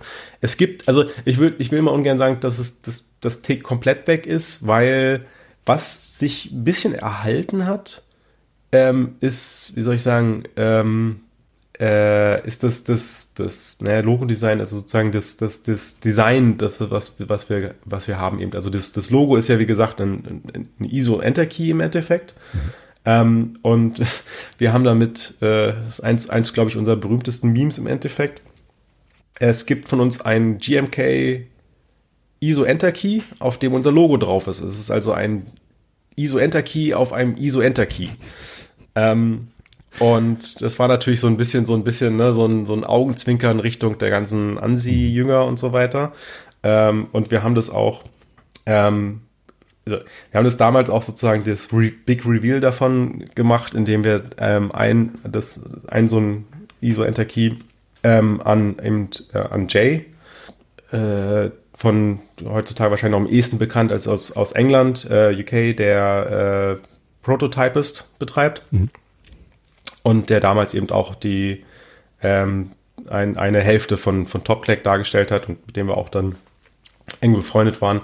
Äh, dem haben wir das geschickt und er hat das, sollte, hat es dann quasi in live on Stream revealed sozusagen, dass es das gibt. Ähm, und ich würde sagen, das ist immer noch einer, einer, eins meiner Highlights, was dabei rausgekommen ist. Und ähm, ja, diese, diese ISO-Enter-Keys, damals war das tatsächlich so, da konnte man zu GMK einfach hingehen ähm, und hat einfach so eine Anfrage geschickt, sagt, hier ist mein Vektordesign, ich würde das gerne auf einen Key packen, wie viel kostet das? Mhm. Und dann haben sie halt zurückgeschickt, ja, wenn ihr 100 abnehmt, so viel, 250 so viel, so gut, dann nehme ich mal bitte 250 Stück davon. Ähm, ja, das ging damals noch einfach, heutzutage ist das ein bisschen komplizierter. Ja, definitiv. Ähm, genau, und aber deswegen gibt es diese Keys und die sind immer noch sehr beliebt und ähm, ja, so sag ich mal Sammlerstücke heutzutage und äh, sind tatsächlich äh, gerade noch in, in, ich will nicht sagen Verhandlungen, aber in Diskussionen, dass sie tatsächlich nochmal wiederkommen und nochmal sagen als Neuauflage rauskommen. Okay. Weil sie eben tatsächlich immer noch so beliebt sind. Ja, gerne. Hier, ich hätte auch gerne einen Listenplatz. darfst, darfst du mich mit draufsetzen, wenn die mal wieder rauskommen. Darfst mir auch die News geben, ich verbreite das gern. Ich denke, da wird es den ein oder anderen ja, äh, ISO.de Ultra geben, der da mit Sicherheit Spaß dran hat. Ja, genau, genau für die, für die Leute sind sie ja, glaube ich, auch gemacht worden. Oder für die, für die Ansi-Leute, die einfach halt mal, äh, die auch wirklich Humor hatten. ähm, es gab ja da, damals auch extra, es gab ja so ein, äh, das, so ein ähm, Makropad, was quasi nur ein, ein ISO-Enter-Key mhm. fast gefasst hat, im Endeffekt. Und das ist natürlich das absolute Meme. Da gibt's auch äh, einige super Bilder, wo man halt dann quasi diesen das äh, Logo, also ein ISO-Enter-Key auf einem ISO-Enter-Key auf einem Makropad, was ein ISO-Enter-Key ist, äh, hat. Ähm, auf einer Deskmat, die äh, aus einem Muster von ISO-Enter-Keys besteht. Ja. Oh, wow. Dann sind wir jetzt wieder bei dem Visuellen. Ich glaub, hoffe, man kann das visualisieren. Äh, es sieht aber tatsächlich, also es, ist, es sieht sehr, sehr lustig aus. ähm, genau. Wow. Verrückt. Aber ich würde sagen, sozusagen, das ist, glaube ich, die, die, die, die größte Legacy ist, glaube ich, eigentlich eher so äh, das eher so. Also das, das Design irgendwie, was wir mit, was wir gemacht haben, auch ähm, an der Stelle. Und das ist, das ist an sich ziemlich hübsch. Also alles so in ähm, Gelb und Schwarz gehalten, so von den Grundfarben her, ist alles schon sehr, sehr nett. Ich habe, wie gesagt, auch die äh, ja. Enter Keys gesehen und war, ich bin mhm. nicht normalerweise kein, kein ISO.de Nutzer, aber da habe ich das mhm. so, ui, okay, der ist hübsch und witzig. Also mir ist auch der Enter Key auf einem Enter Key aufgefallen. Fand ich sehr, sehr amüsant. sehr cool. Ja. ja, das ist halt, also genau, das ist halt so einfach so diese Spaßkomponente da dran. Ne? Und ähm, ja, und muss man, man muss einfach sagen, wir, wir haben halt einfach das Glück, ähm, dass sowohl ähm, Hannes als auch seine Freundin halt designtechnisch begabt sind ähm, und wir quasi sozusagen ein, ein Inhouse-Design-Studio hatten. Oh. Von daher äh, ist das Material dementsprechend auch gut ausgefallen. Sehr gut. Ja, kann, kannst du ausrichten. Ich finde das Design sehr schick. Sehr cool. Das wird, glaube ich, sehr dankend angenommen. ja, und dann äh, habt ihr leider aufgehört zu podcasten. Ich weiß, bist du sonst, hm. hörst du viele Podcasts? Mal so als, als kleine Metafrage. Ähm, viel nicht mehr unbedingt. Okay. Dadurch, dass ich nicht mehr so viel pendle, ist das so ein bisschen, habe ich gemerkt, ist jetzt doch ziemlich runtergegangen. Also ich habe sehr viele nicht gehörte Folgen in meiner Podcast-Liste inzwischen. Was, was hast du so gehört oder was, was hörst du, wenn du mal hörst? Viel so die eher so wissenschaftlich orientierte Sachen oder sowas. Okay. Ähm, also zum Beispiel, weiß nicht, also gemischt Deutsch-Englisch natürlich. Ähm, haben wir denn zum Beispiel? Also 99% Invisible natürlich. Ähm, Omega Tau Podcast, die ja leider auch quasi äh, aufgehört haben in letzter Zeit. Ähm, Fall of Civilizations kann ich nur empfehlen, ist auch sehr toll. Okay. Ähm, wenn man sich so ein bisschen für Historie oder so also interessiert, weil man auch über viele, darüber, an der Stelle habe ich auch viel über Zivilisationen kennengelernt, die ich vorher noch nie so wusste, dass die existiert haben, sage ich mal oder so. Ähm, ja, also solche Sachen eher, also so, so Wissenssachen, sag ich mal. Cool. Und jetzt weniger so, ist vielleicht, das ist vielleicht auch so ein bisschen ein Problem, was bei uns, warum es mit dem Podcasting immer nicht so richtig funktioniert, weil so, ich sag mal, soll jetzt absolut nicht abwertend klingen. Ähm, solche Laber-Podcasts halt irgendwie, das ist etwas, wo ich, was ich halt irgendwie nicht so, wo ich mich nicht so drauf konzentrieren kann auf irgendwie oder sowas halt. Also so an den Stellen, wo ich halt immer einen Podcast gehört habe oder höre, sind dann immer so Sachen, wo ich dann irgendwie eher sowas, so solche Themengebiete aufnehme oder so, weil ich dann, dann mal eine Chance dafür habe. Ja, ich glaube, so diese, diese gemeinhin als Laber-Podcasts bezeichnenden Geschichten, die sind, die spalten eh so ein bisschen, glaube ich. Die einen lieben es, die anderen hassen es. Ganz klar. Ja. Ähm, ja, darf ja zum Glück jeder hören, ja. was er möchte. Okay. Ja, abgefahren. Ähm, nach dem Podcasten, wie ging es dann weiter? Für mich oder? Ja, so für dich. Hast, hast du noch ähm, andere Projekte gestartet? Hast du dir, was gibt's noch? Du hattest ähm, visuell mit dem Streaming, du hattest äh, Audio mit dem Podcast. Was haben wir noch für Sinne? Ja, äh, Irgendwas Taktiles noch gemacht? Ja, Oder habt ihr ähm, mh, ja nicht, nicht für andere erlebbar in dem Sinne. Okay. Ähm, ich habe auch, ja, ich habe während, äh, auch während Corona, man musste sich irgendwie beschäftigen, ja, habe ich tatsächlich ein bisschen äh, Holzwerken für mich entdeckt und so eigene, so ein paar selbstdesignte Keyboard-Stands gebaut. Ähm, die so aus Walnussholz mit, mit Brass-Gestängen und sowas. Ja. Äh, ähm, aber ja, nee, also so ich, wenig, also wirklich eher Content Creation als wirkliche Creation. Äh, wobei es gibt hier eins meiner Keyboards, was so neben mir steht, ist ein eins aus, naja, wahrscheinlich eins aus drei, aber so, so eine Prototypengeneration äh, von einem, meinem eigenen Keyboard, wenn man so will. Was ich aber nicht selbst designt habe, sondern ähm, da bin ich wirklich raus, sondern habe designen lassen äh, von Max, äh, aka West Foxtrot, am, Mhm. wahrscheinlich am ehesten bekannt für Cypher oder ähm, das Angel oder ähm, jetzt letztens das Phoenix TKL. Mhm.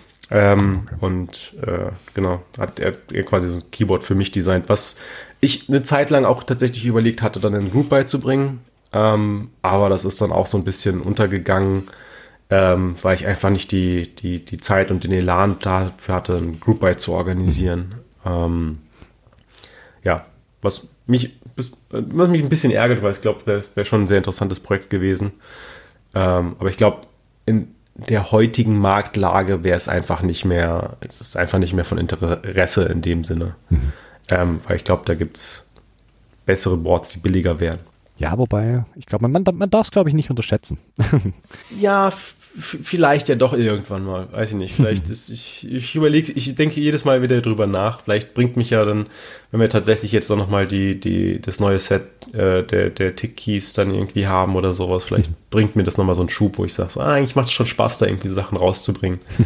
ähm, vielleicht ist es dann nochmal ein Aufwand wert. Aber ansonsten halt, also was das, das, was für mich am längsten gehalten hat, ist tatsächlich eben ähm, die, die Fotografie. Also das, was ich auch eben zum Teil ähm, sag ich mal, in, in, in, im Auftrag wirklich für, für halt für Group Buys oder halt für, für Shops oder sowas dann eben die, die Produktbilder oder so gemacht habe. Das wollte ich nämlich gerade sagen. Also ich werde das auch verlinken. Ich glaube, auf Instagram sieht man da relativ viel und das sind abgefahrene Fotos. Also das ist, ich bin halt so überhaupt kein Fotomensch. Also wenn ich was nicht kann, dann ist es Fotos machen von irgendwas. Ähm, und deswegen, ich, ich weiß auch gar nicht, wie, wie viel mein Lob jetzt wiegt. Aber ich finde die Bilder, die sind sehr, sehr, sehr gelungen. Die sind auf einem unfassbar hohen professionellen Niveau. Ich glaube, ich, anders kann man es gar nicht sagen. Also sehr, sehr, sehr coole Fotos. Großes Ja, danke. Also das, ähm, das geht runter wie Butter. ähm, nee, wie Öl, ne? Ähm, aber ja, ja also ähm, das, das war das, wo ich, wo ich halt auch, ähm, wo, wo halt, sag ich mal, beides gut zusammengepasst hat irgendwie, weil eben meine, meine Begeisterung für Fotografie und ähm, mein latenter Hang zur Perfektion äh, hat, ist für, für Produktfotografie äh, ganz gut geeignet, weil man nämlich erstmal dann noch zwei, drei Stunden damit verbringen muss, äh, mit dem Stamp-Tool die ganzen äh, Staubkörner irgendwie aus dem Foto zu entfernen.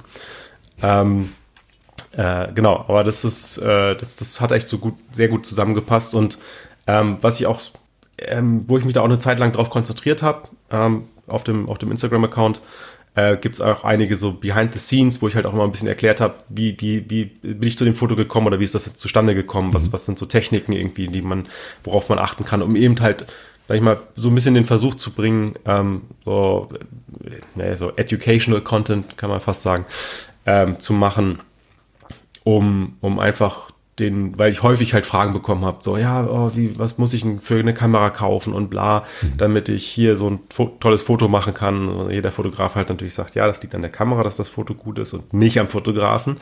Ähm, aber halt sozusagen einfach so, dass es natürlich Tricks und Techniken gibt und sowas oder, oder einfach Wissen, mit dem man herangehen kann, ähm, dass, dass das nachher dann eben so gut aussieht ähm, oder einfach auf, auf jemanden gut wirkt, auch wenn man sozusagen nicht weiß, warum das Foto schön ist oder gut mhm. ist oder warum man sagt, ey, das gefällt mir, ähm, dass man dann so ein bisschen Verständnis dafür hat, wie das zustande kommt und wie man da hinkommt. Und ähm, ja, das so, das, das, das, das kann, wenn man ein bisschen was lernen möchte, ne, weil du gemeint hast, wenn es eins gibt, was du nicht kannst, gibt es da vielleicht auch noch so ein paar Tipps und Tricks, die man sich angucken kann. Ja, das habe ich mir ähm, auch gedacht. Das klingt gut. Genau, ja. Weil ich halt auch zum, zum Teil halt ähm, wo, wo ich glaube ich halt auch am, am ehesten, was so mein, mein, mein Aushängeschild war. Also am, ganz am Anfang war mein Aushängeschild auch so ein Running Gag quasi, dass es immer hieß, ja, ich würde ja meine Bilder nicht fotografieren, sondern rendern, mhm. weil sie halt so hochglanzperfekt wirkten irgendwie, als ob sie halt wirklich aus einem, aus, aus einem sehr guten Renderer kommen würden. Mhm. Das stimmt, das, das war auch so das erste, woran ich gedacht habe. Das sieht wirklich, es sieht wirklich fast aus wie gerendert. Du hast recht. Mhm. Ich konnte es gar nicht genau benennen, aber das, das trifft's, ja es ist halt dieses, sag ich mal, dieses die Kombination aus, aus Licht und, ähm, und eben sozusagen, dass wirklich jedes Staubkorn nachher rausgefischt wird und sowas, dass halt kein, dass, dass es wirklich zu perfekt wirkt im Endeffekt. Dadurch wirkt es dann nachher halt auch gerendert. Stimmt. Ich glaube, das habe ich mit der Zeit ein bisschen, bisschen besser in den Griff bekommen. Ähm, ein bisschen zumindest. ähm, aber ja, aber, aber, solche Sachen, genau, habe ich, also, ähm, dass es halt einfach so, so, so Kniffe gibt oder sowas, weil was dann später mein Aushängeschild war, waren so diese aufwendig gethemten Bilder, wo ich dann halt versucht habe, das Motto von einem Board oder einem Keyset aufzugreifen und das ins Gesamtbild zu integrieren und es nicht einfach halt nur sozusagen das, nur ein Foto ähm, von einem Keyboard oder einem Keyset auf einem Keyboard auf einem einfarbigen Hintergrund oder irgendwie sowas ist, sondern versucht habe, so ein bisschen irgendwie so, so eine Geschichte zu erzählen oder sowas. Und und ich glaube, das ist halt auch das, was, was, was Leuten dann auch ähm, noch ähm, was hängen bleibt oder was auffällt. Das stimmt so, diese, diese, diese Gesamtkonzepte quasi von den einzelnen Fotos. Das stimmt. Das ist richtig. Das sind auf jeden Fall wunderschöne Fotos. Das stimmt. Ziemlich cool. Wo wir wieder beim Visuellen sind, ne? Kann ja, man Podcast ja. nicht rü gut rüberbringen, aber äh, also, die, die Empfehlung an alle. Werde ich, werde ich auf jeden Fall verlinken, da mal vorbeizuschauen, weil ähm, ich fange gar nicht erst an, die Bilder beschreiben zu wollen, weil das werde ich, das werde ich niemals nee. auch nur anderen schaffen. Beziehungsweise werde ich dem auch mit Sicherheit gar nicht gerecht. Ähm, das probiere ich gar nicht erst. Das verlinke ich und dann kann sich das jeder auf jeden Fall selber mhm. anschauen. genau, ja. Sehr cool. Ja, also man, man sieht, dass du da auch auf jeden Fall viel Arbeit und viel Zeit reinsteckst und äh, auch wirklich Motivation. Das sind wunderschöne Bilder. Werde ich verlinken. Genau. Die Keyboards. Du benutzt selber mechanische Keyboards und hast auch diverse Keyboards gebaut. Wie viele Keyboards hast du? Kann, weißt du noch, wie viele Keyboards du gebaut hast bis jetzt? Oh, nee, nicht so wirklich. Okay. Ähm, aber kommen wahrscheinlich äh, überschlagen gebaut das verkauft, das war, ja, wenn wir Rebuilds nicht mitzählen, dann mhm. sind wir wahrscheinlich irgendwo so zwischen 20 und 30 werden es wahrscheinlich schon irgendwo gewesen sein. Okay, okay. Und bei der Anzahl, dann bilden sich da ja mit Sicherheit auch so ein bisschen so Präferenzen raus, was man so am liebsten mag bei Keyboards. Fangen wir mal bei den Switches an. Ich will natürlich auch so ein bisschen wissen, was du so benutzt hast, gerne benutzt, immer noch benutzt, jedem empfehlen kannst.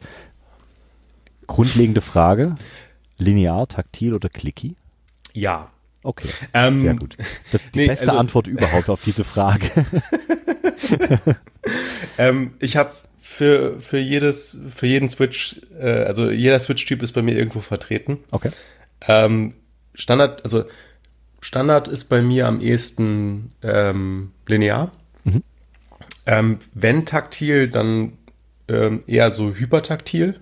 Also so wirklich äh, nicht, also so Brown ist dann halt einfach, kann er ja auch linear nehmen. So, mhm. also nicht, für mich persönlich. So jetzt, wer Brown mag, ne, kein Problem.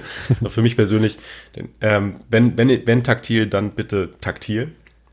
Und bei Linears eine gewisse Tendenz zu Long Poles tatsächlich. Okay. Ähm, was wahrscheinlich mehr mit dem Sound als mit dem Typing viel zu tun hat. Mhm.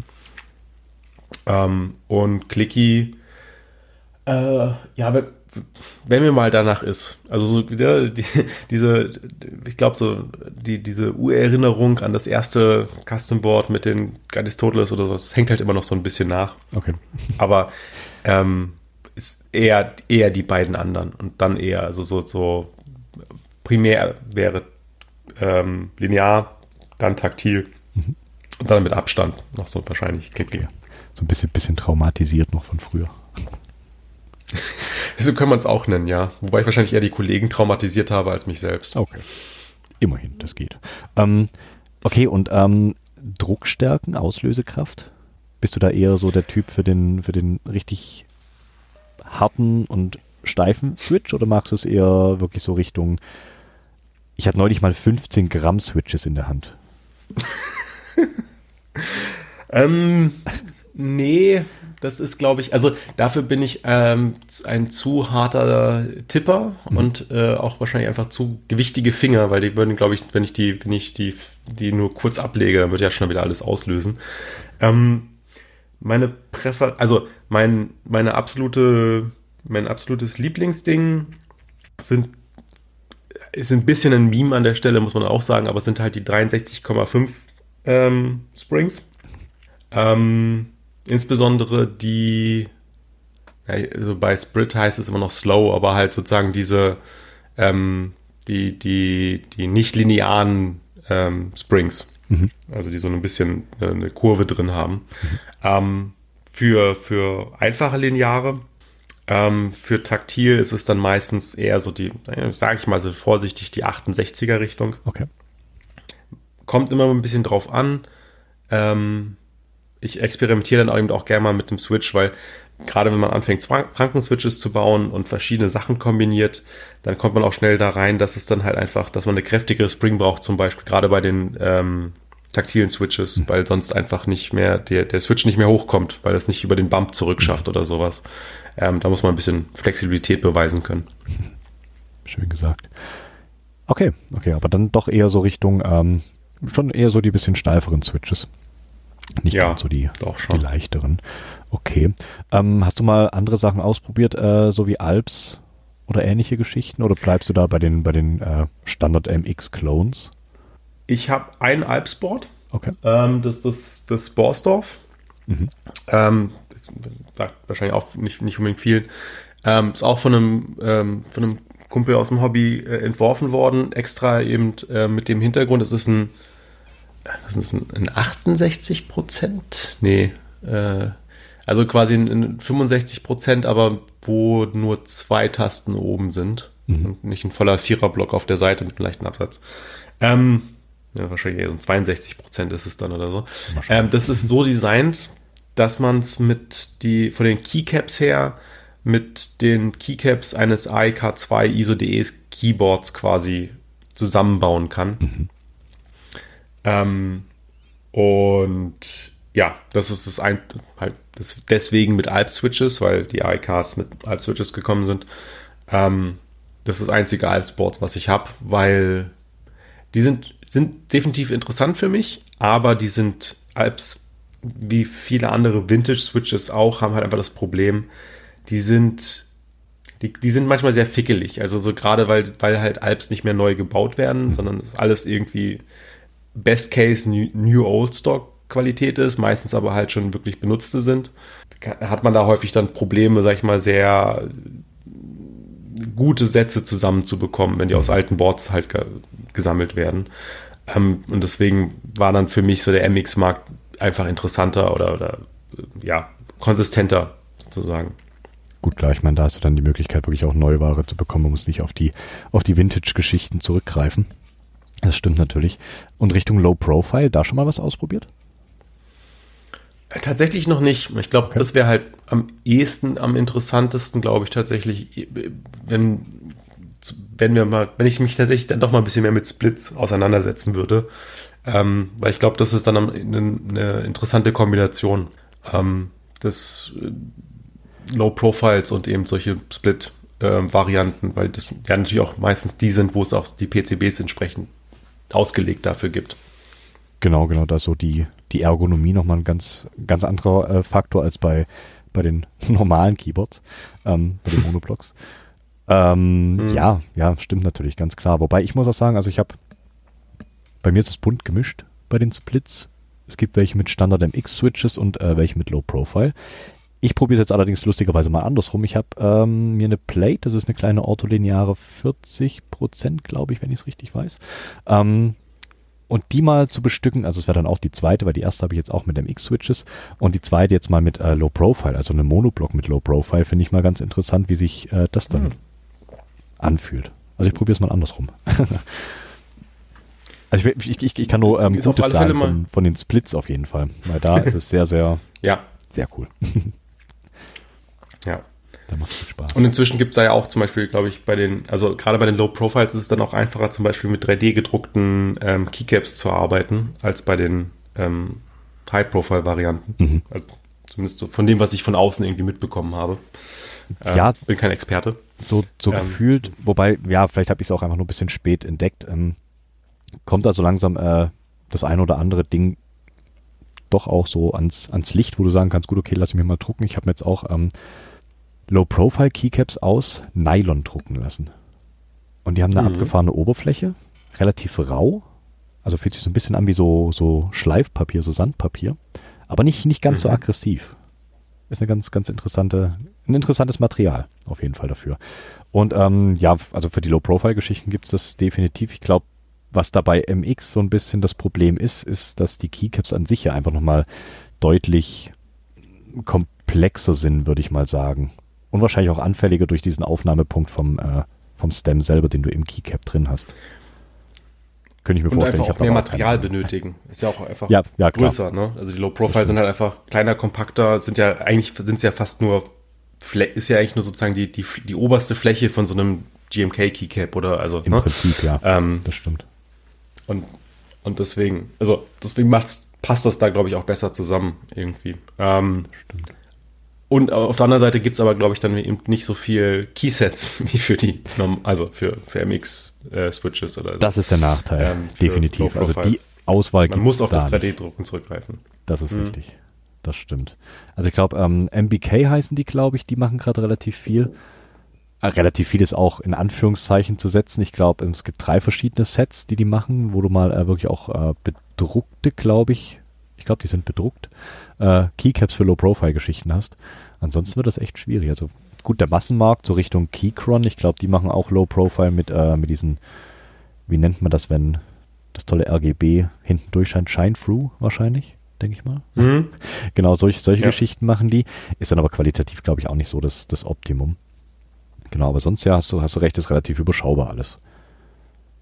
Ja. Das stimmt. Ja. Genau. Ähm, wir hatten es im Vorgespräch schon und den Punkt fand ich relativ interessant. Du bist zum heutigen Zeitpunkt, wenn nicht diese ganze Geschichte mit dem Group, bei dem du dann irgendwann nochmal starten musst, äh, wieder hochkommt, äh, aktuell nicht mehr wirklich so aktiv in dem ganzen Hobby. Ist das richtig?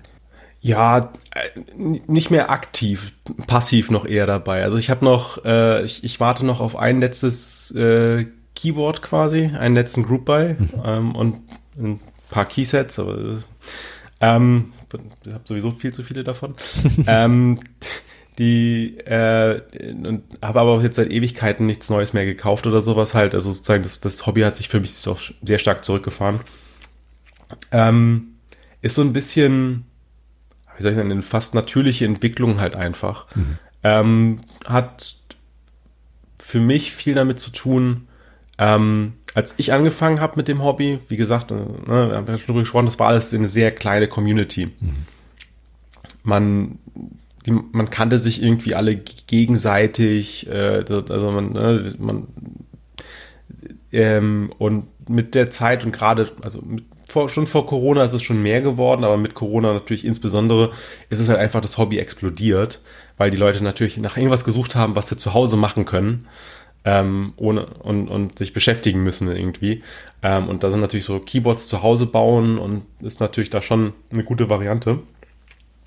Ähm, und das hat natürlich zu einem immensen Influx geführt, auch dass eben die, ähm, dass viele Gaming-Streamer, gerade so Fortnite-Streamer oder sowas, sich haben dann so Keyboards bauen lassen von den großen Build-Streamern, Keyboard-Build-Streamern.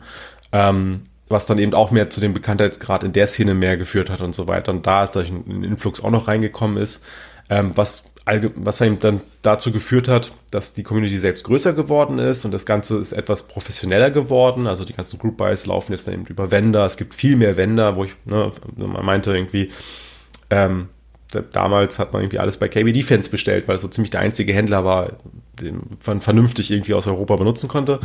Ähm, und inzwischen gibt's in, allein in Deutschland, glaube ich, drei oder vier Händler so irgendwie im Minimum, Europa nochmal mehr. Ähm, und also sozusagen, das ist alles, das ist einfach ein Riesenmarkt geworden.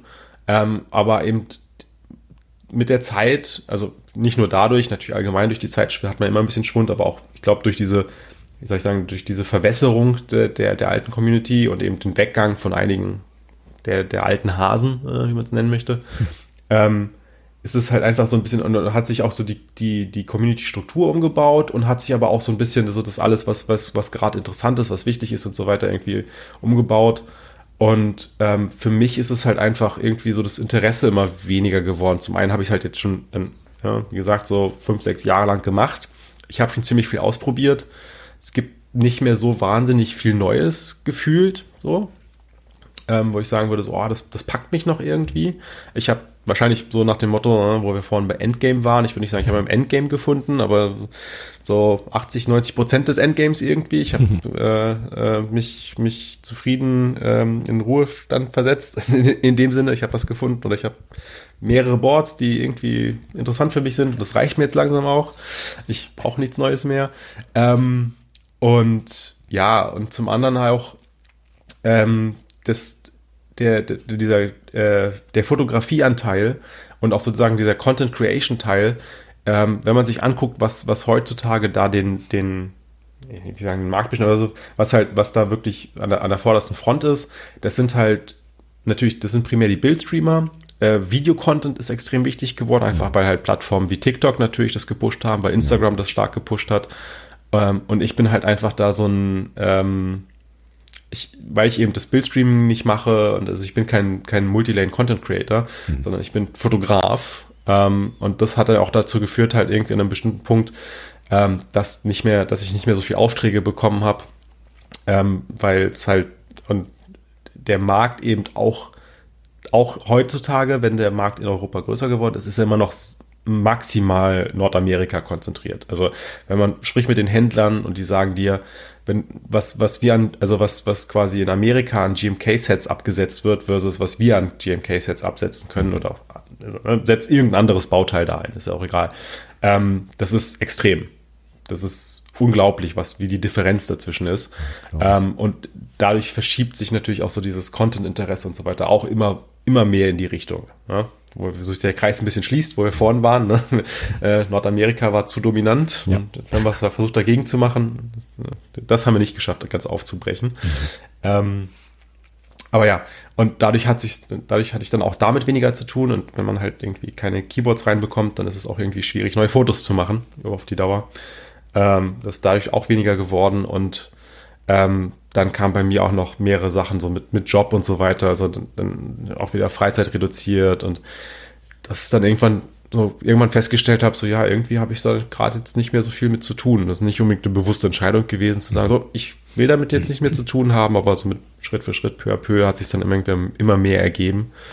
Ähm, dass, dass ich ein bisschen, so ein bisschen rausgerutscht bin halt irgendwie. Ne? Es gibt, oder weiß nicht, es gibt dieses eine äh, Abe Simpson Meme, wo, wo, ne, wo er meinte so, ich irgendwie, ich war mal, ich war es mal und dann haben sie geändert, was was ist und jetzt bin ich es nicht mehr und jetzt bin ich raus irgendwie.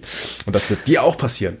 Ähm, und das ist halt einfach, ich habe, bevor ich in Keyboards reingekommen bin, ähm, war ich ein, ein bisschen so bei der ähm, Android Theming Community unterwegs, mhm. ähm, also so so Homescreens bauen, Widgets Design und so einen ganzen Kram.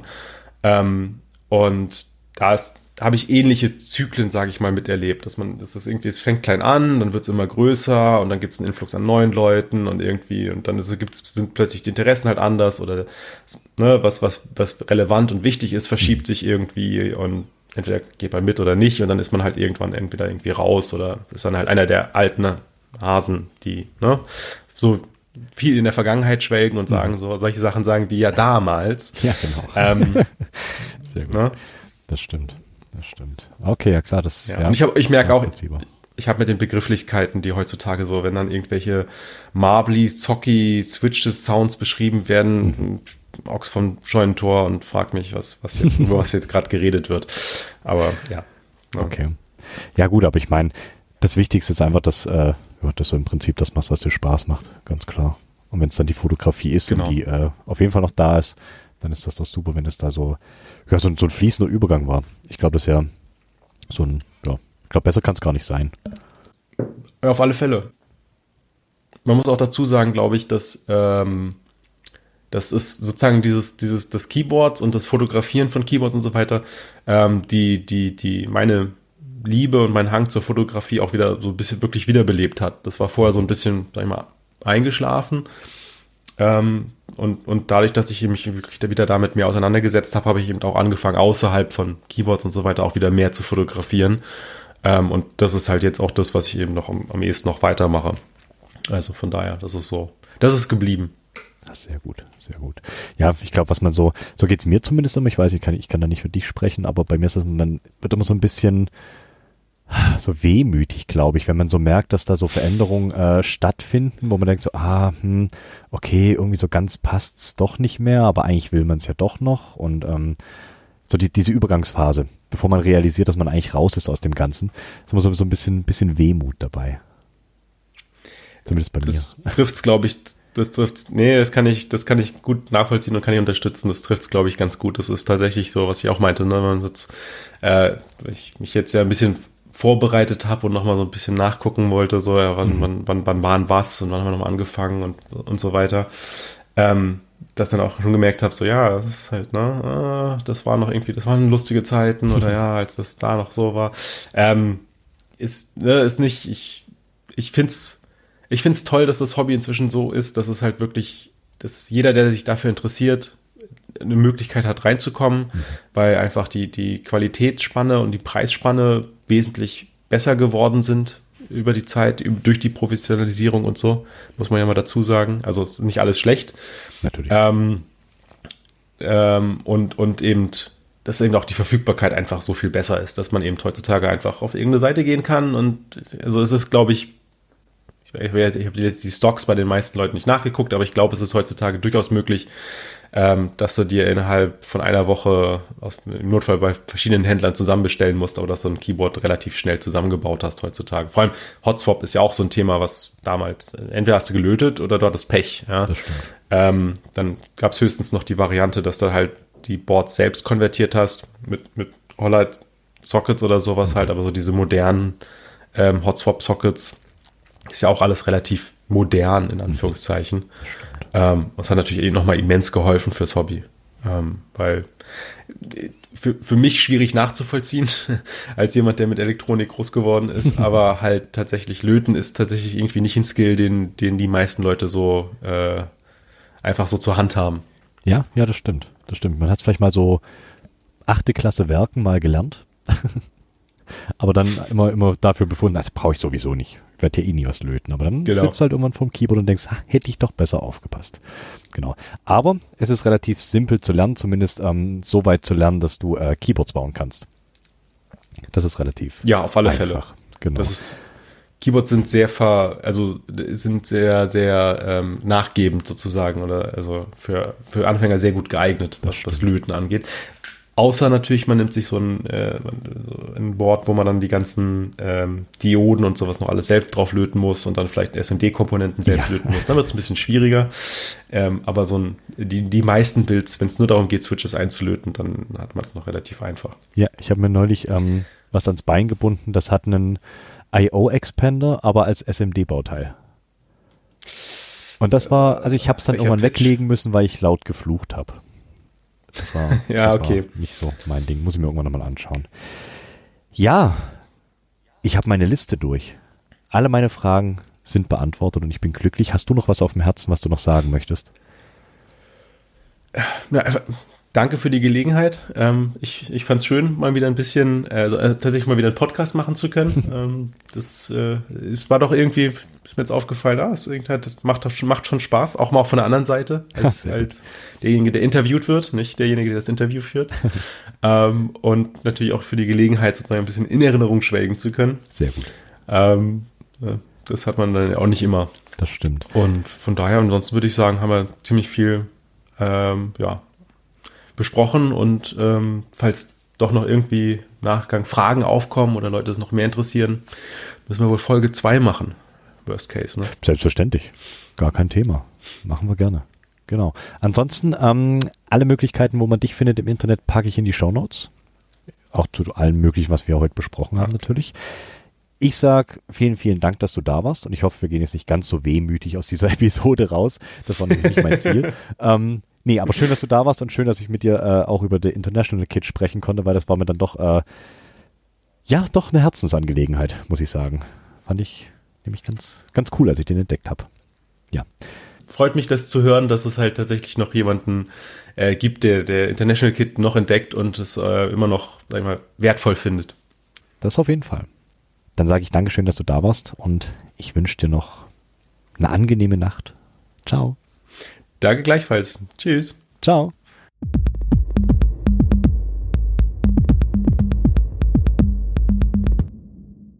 Das war die Nummer 68 mit Quer. Vielen Dank nochmal an der Stelle für das wunderbare Gespräch.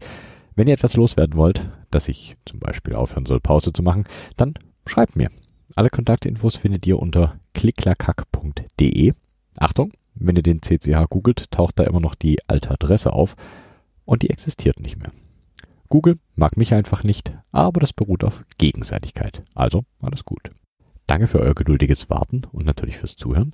Ihr bekommt jetzt hier noch Phalotron mit Hello Village um die Ohren gehauen. Viel Spaß damit und bis zum nächsten Mal. Macht's gut.